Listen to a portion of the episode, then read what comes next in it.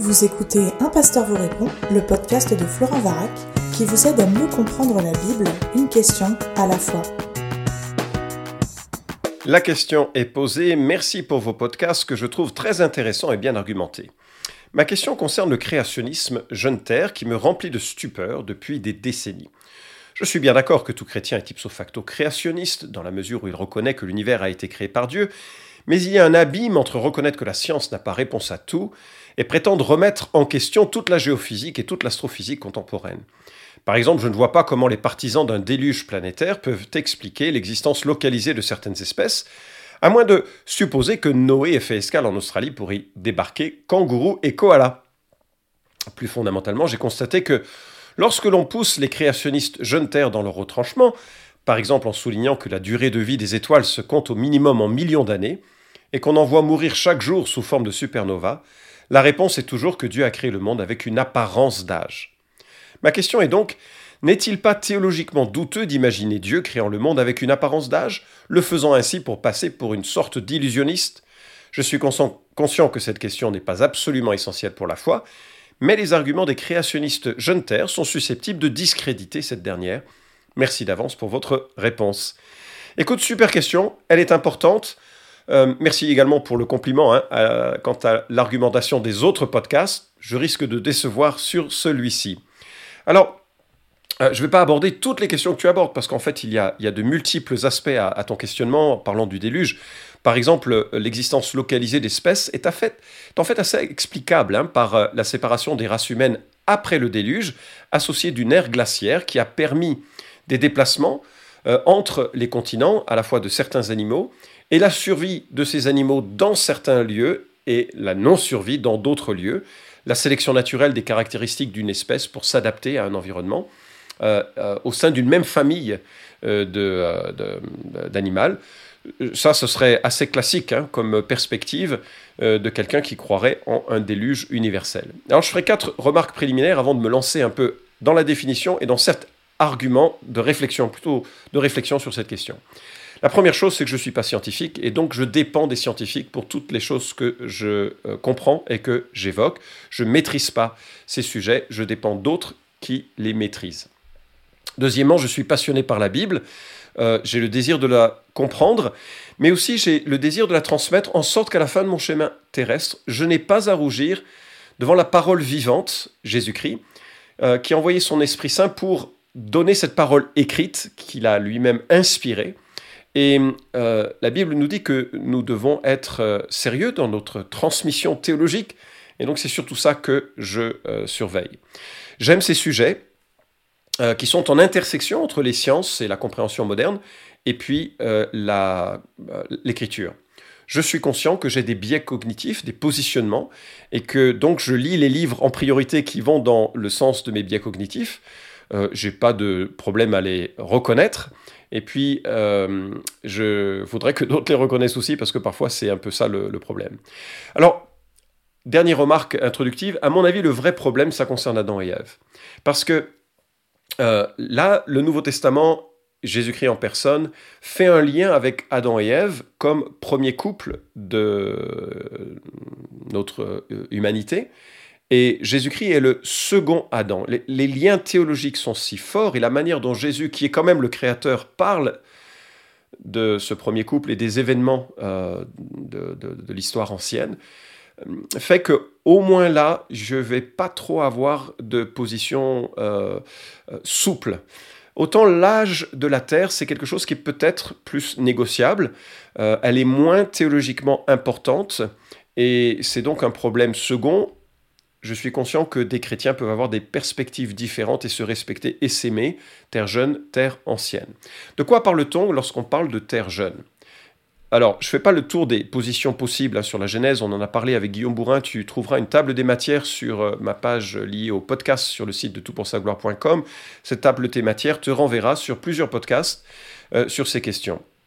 Les partisans d'une Terre jeune imaginent que l'univers a été créé non il y a 13,8 milliards d'années, mais il y a quelques milliers d'années. La Terre n'aurait pas 4 ou 5 milliards d'années, mais entre 6 et 10 000 ans. LOL On n'est pas là dans une différence de virgule, le grand écart est douloureux et en fait les positions sont irréconciliables, il faut le reconnaître. C'est un positionnement qui est proprement ridicule aujourd'hui aux yeux de la science actuelle, c'est lunaire, et cela semble impossible à défendre, d'où ta question. Euh, et pour ce podcast, j'aimerais l'aborder en sept points. Le premier, c'est déjà remarquer les arguments qui sont utilisés lorsque l'on parle d'une terre jeune. Et pour euh, décentrer un petit peu mon propos, j'ai regardé qui croyait à la terre jeune, quels arguments ils utilisaient, et j'ai remarqué que sur le site de John Piper, un homme euh, dont le mouvement est vraiment attaché à l'écriture et à la piété en Christ, euh, donc son site Desiring God, Désirer Dieu, il y a un article de Jason D. Rucci, D-E-R-O-U-C-H-I-E, qui s'intitule Our Young Earth, Notre jeune Terre. Et il offre un certain nombre d'arguments, je crois cinq au total, pour montrer que l'écriture est favorable à une perspective de jeune Terre. Je te cite les arguments, je les commente pas, c'est juste pour te montrer que c'est pas euh, forcément euh, anormal que des gens attachés à l'écriture aient cette perspective. Premièrement, la création de l'humanité est intégrée à une création en six jours, dont la semaine devient paradigmatique du cycle humain et du cycle religieux. Deuxième argument, le Nouveau Testament associe le récit de Genèse 2 à 4 au commencement du monde. il y a une citation que je ne vais pas reprendre parce qu'on n'a pas le temps, mais euh, dans le Nouveau Testament, on voit Jésus, on voit les apôtres, mais particulièrement Jésus qui fait référence aux événements du commencement et qui fait référence aussi au, temps de la, euh, de la tribulation humaine qui semble coïncider avec le premier meurtre. Donc on a beaucoup d'associations, Jésus qui parle des événements du commencement, du premier couple, et qui n'est absolument pas gêné par la perspective que ces textes sont historiquement fiables. Je te rappelle, Jésus, c'est le Créateur, c'est-à-dire que c'est celui qui est mentionné dans les premiers chapitres de la Genèse. Quand lui parle de la création, c'est pas comme moi je peux en parler, lui il en parle comme étant l'architecte, euh, réalisateur, l'ouvrier, la parole qui accomplit l'œuvre créatrice de Dieu. Troisième argument, les généalogies linéaires de Genèse 5 à 11 évoquent une humanité récente on peut intégrer et voir quelques trous, mais pas des trous de millions d'années, ni même de milliers d'années. On sait qu'il y a des trous, mais des trous qui permettent de se rapprocher, enfin de voir un certain nombre de carrefours généalogiques, mais pas une discontinuité aussi importante. Quatrième argument, le rôle d'Adam comme sommet de la création et gardien du monde n'a pas de sens si le monde a existé pendant des millions d'années, avec une nature sans image de Dieu et sans sa représentation. Cinquième argument, la présence de la mort et de la souffrance avant le péché d'Adam n'a aucune justification dans un monde que l'on qualifie de bon, sauf si l'on veut dire que Dieu se fiche de la souffrance animale et de la souffrance écologique. Peter Williams signe un excellent article que je mentionnerai à la fin, euh, qui s'intitule Pas d'agonie avant Adam, qui a été publié sur la, revue, euh, revue réformée, et qui euh, présente un argument, je trouve assez convaincant, sur la notion de chute et des conséquences sur l'ensemble de la nature. Alors, il y a des différences de perspective et ça va. Avoir une perspective de terre vieille, c'est pas une hérésie, c'est pas, à mon sens. Là où ça devient problématique, c'est lorsque l'on vient à nier la réalité de notre lien ontologique à Adam en tant que premier être humain. Pourquoi? Parce que théologiquement, Jésus, le second Adam, euh, devient euh, bah, le, lien n'est plus possible de la même manière. Et là, on vient de saper quand on sape cette notion, la notion de déluge aussi, on vient de saper ce que Jésus dit, donc l'autorité de l'écriture, et on est obligé de concevoir que Jésus n'était pas vraiment pleinement dans son humanité capable de savoir ce qui s'est passé réellement. Pire, il a dit des choses erronées, il a menti, il a pris les croyances populaires de l'époque qui n'avaient aucun lien avec la réalité. Et là, ça pose un problème sur la nature même de Jésus en tant qu'être non pécheur. Euh, et je te propose d'écouter le podcast 136, Jésus s'est-il trompé en parlant d'Adam ou du déluge? Voilà, ça c'est la première réflexion. Deuxième réflexion, quelles sont les deux conceptions de terre jeune que je connaisse? Alors, il y en a deux qui sont radicalement différentes. Il y en a une qui est concordiste, qui est issue du physicien juif Gerald Schroeder, euh, dont le livre s'intitule The Science of God. Euh, son premier livre a euh, été réédité avec une mise à jour. Je ne connais pas la mise à jour, mais il paraît qu'elle est brillante. Et c'est un livre assez intéressant qui a été repris. Et si tu lis l'anglais, je te propose de, voir le, propos qui est tenu euh, sur le site Six Days Science, sixdayscience.com. Alors, si tu peux y accéder, son idée est la suivante. C'est un, physicien euh, juif de, croyance, donc la Bible est importante pour lui. Et pour lui, l'univers a une expansion, un, un rythme tel que la mesure du temps est différente selon la posture de l'observateur. C'est-à-dire qu'on peut tout à fait avoir une euh, expansion qui, du temps, de l'intérieur de l'expansion dure euh, des milliards d'années, mais de, euh, d'un point de vue de l'heure actuelle, ou du moins de la durée du temps actuel, c'est bien 24 heures. Je te laisse voir la démonstration qu'il en fait sur le site. Ça te convaincra ou pas, mais voilà une perspective concordiste avec une vision euh, associée aux six jours de création. L'autre est simplement résolument confiante dans le futur même d'une science terre jeune, et qu'il faut lire le, récit de Genèse euh, avec simplicité. Et contrairement à ce que tu dis, il n'y a pas de tromperie euh, dans ce que Dieu dit. La Bible est claire. La tromperie vient de notre incompréhension plutôt du monde qui nous entoure et qui va se développer avec le temps. Alors, est-ce que c'est une folie? Eh bien, il existe des partisans, il y a des partisans de Terre jeune qui sont des scientifiques, alors on peut dire qu'ils sont idiots. Hum, non, à mon avis, justement, on ne peut pas dire qu'ils sont idiots, on peut dire qu'ils se sont trompés, qu'ils ont des œillères, mais je crois qu'on a tous des œillères, on a tous des biais cognitifs, et ils abordent, ils abordent la question euh, selon leurs euh, convictions. Mon ami Laurent Billot, qui a une chaîne dédiée aux questions de l'évolution, m'a parlé de la conférence à laquelle il a participé il y a quelques semaines dans l'église de la Porte Ouverte avec John Baumgardner. Euh, cet homme a été chercheur au laboratoire de Los Alamos pendant plus de 20 ans. C'est l'un des plus grands laboratoires au monde, si ce n'est le plus grand. Et il a présenté quatre arguments en faveur d'une Terre jeune, que je n'ai pas le temps de développer ici, mais si tu veux te, référer à un article que tu trouveras sur le site de création.com euh, et qui s'intitule Age of the Earth, 101 Evidences for Young uh, Age of the Earth and the Universe l'âge de la Terre sans une preuve d'une Terre jeune euh, et d'un univers euh, jeune. Alors, euh, je laisserai le lien dans les, les inscriptions, les informations pardon, de, de, la vidéo. Encore une fois, tu pourras lire, chaque élément a des arguments parce que le fait n'est jamais libre de son interprétation, mais voilà qu'il y a des gens qui ont réfléchi à la question et qui opposent pas simplement des réponses faciles comme celles que tu cites dans ta question. J'ai lu aussi le livre assez surprenant de Nathaniel Jensen, docteur en biologie de l'université de Harvard. Là encore, c'est pas rien. Et c'est un créationniste, 24 heuriste, de la pire espèce donc. Et lui, il extrapole les taux de mutation par génération du chromosome Y avec les données disponibles sur le net et refonde ou retrace toute l'histoire humaine en, trois petits points, 6000 ans. Aïe. Si vous voulez lire Un voyage en terre étrangère, en terre étrangère, il faut lire son livre Traced, tracé, traçable. Euh, ça vous place dans un autre monde parce que moi, j'ai jamais lu des données de ce type euh, dans, un quelconque autre euh, livre de biologie et de génétique. Il dit l'avoir prouvé, ce sera probablement réfléchi et il y aura probablement des réponses. C'est ça la science aussi, c'est de pouvoir émettre des hypothèses. Lui dit qu'il peut émettre des hypothèses qui sont vérifiables. Et donc j'imagine que ce sera un débat fascinant qui aura lieu dans les prochaines années. J'ai suivi les conférences de paléontologues et de géologues créationnistes Terre Jeune, des gens qui ont des chaires universitaires, euh, dont certains ont perdu leurs travaux, leurs leur, euh, leur chaires, à cause de leurs convictions, alors qu'ils essayaient de l'étayer sur des éléments euh, scientifiques et tangibles. Euh, et puis il y a, tu verras, Answers in Genesis ou bien le Creation Museum, avec notamment le musée du déluge, avec la réplique aux dimensions de l'arche. Regarde les photos sur Internet, c'est hallucinant et ce sera très intéressant. Alors il faut juste se rappeler hein, que le fait n'est jamais indépendant, le fait scientifique n'est jamais indépendant de son interprétation.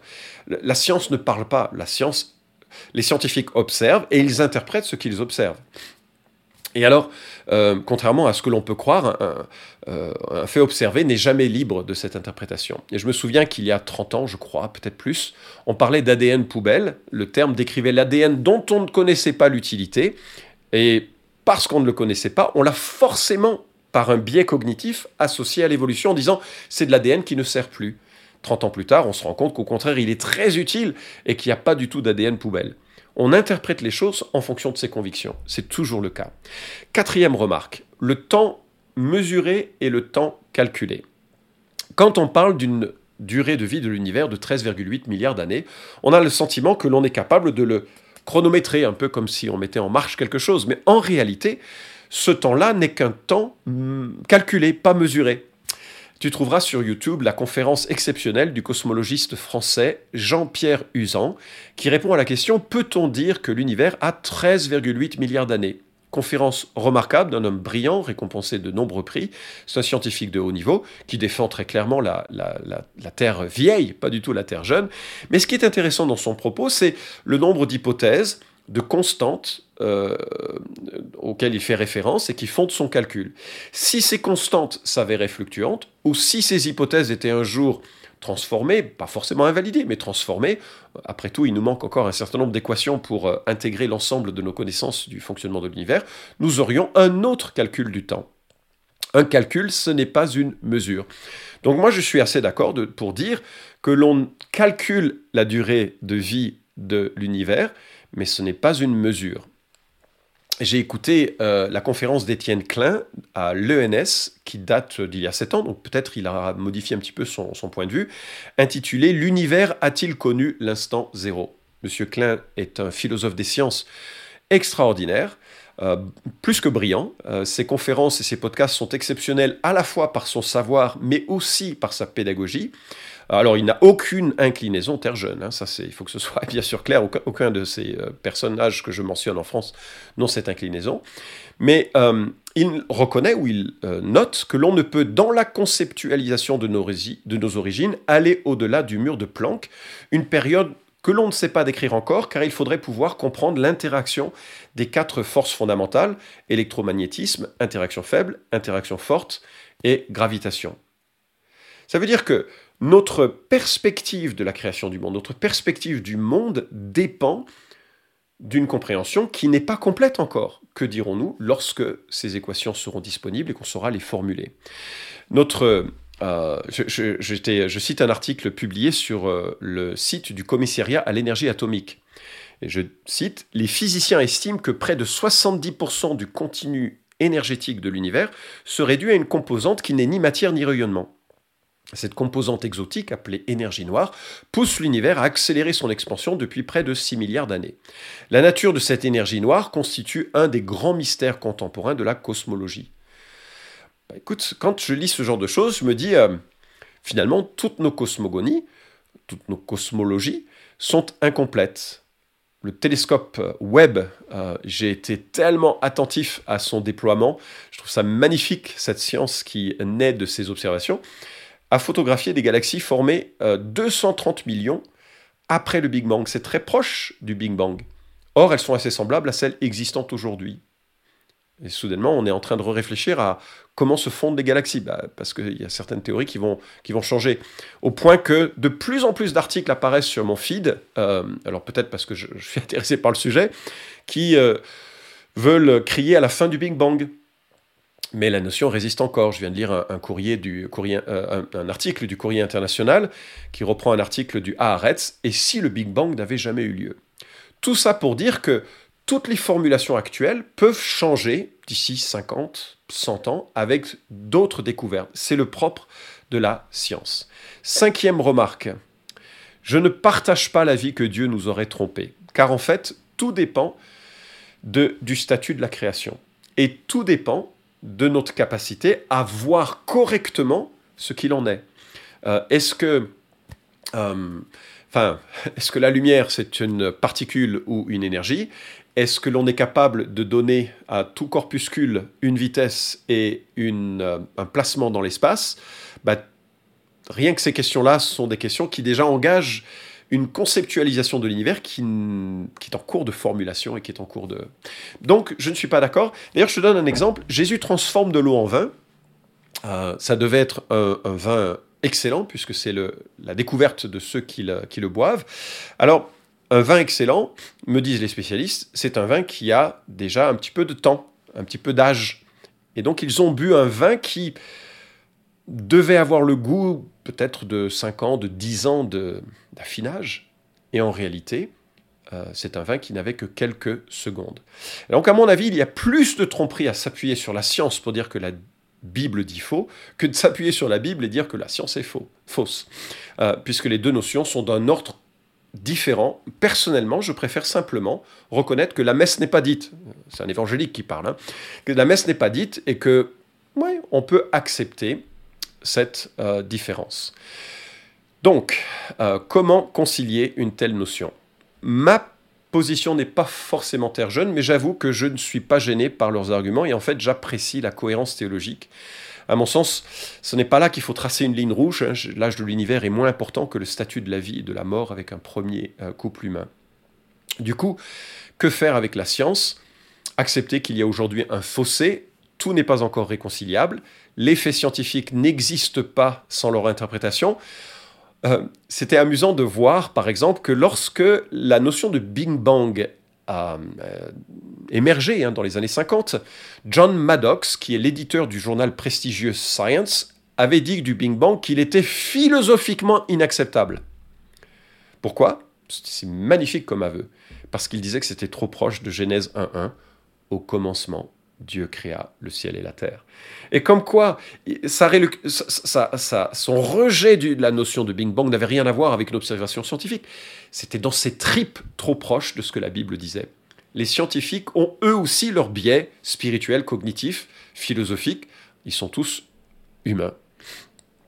Rien ne dit donc que dans quelques années, euh, les choses auront changé. Donc attention au triomphalisme de certains scientifiques qui estiment que ce qu'ils savent est euh, la science euh, éternelle sur ce qu'ils croient.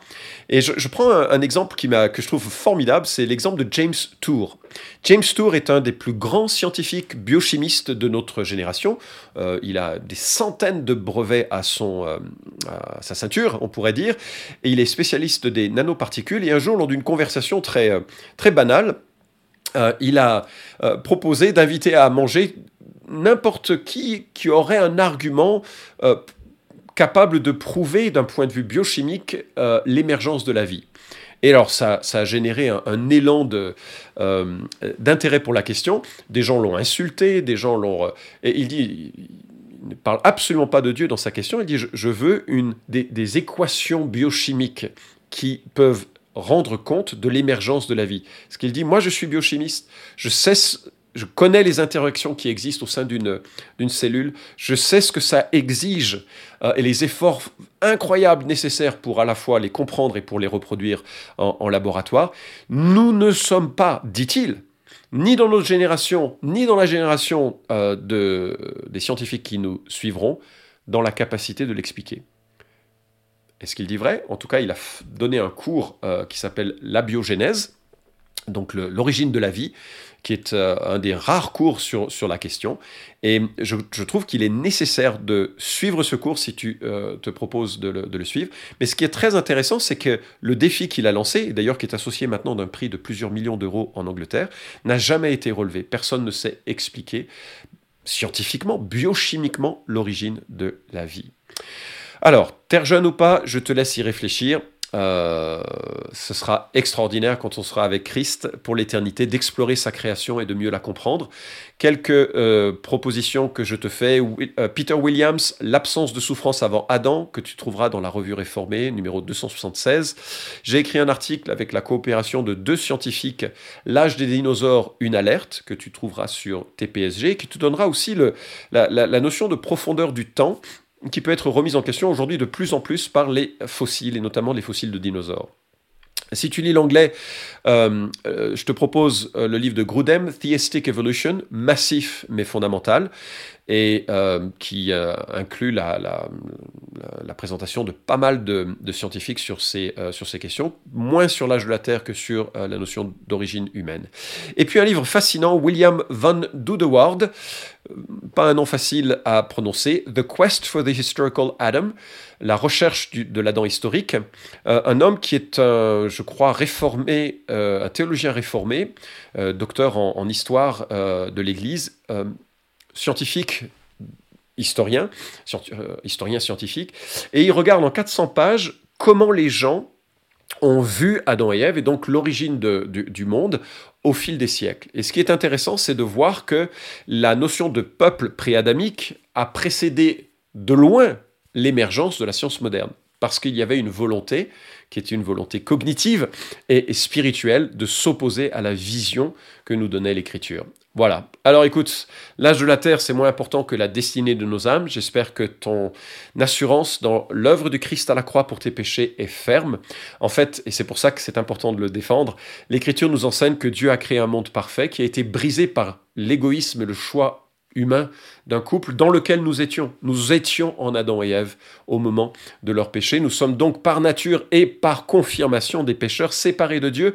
Mais la bonne nouvelle, c'est que Dieu a envoyé Jésus, le second Adam, pour reprendre l'humanité en main, mais cette fois-ci en proposant le salut, pas en l'imposant. J'espère que les uns et les autres, nous avons cette foi que Jésus-Christ est celui qui nous rachète, qui nous relève et qui nous euh, met dans une union, une communion avec lui par son Saint-Esprit alors qu'on se repent dans la foi que Jésus est mort pour nos péchés et nous prépare une destinée euh, ultime en sa présence dans lequel nous aurons les réponses à toutes ces questions si fascinantes qui aujourd'hui nous préoccupent. Merci pour ta question, j'espère y avoir répondu au moins partiellement.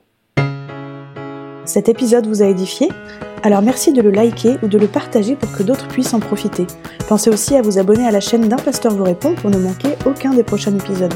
Enfin, si vous avez une question à poser à Florent Varac, écrivez-lui directement sur contact.toutpoursagloire.com.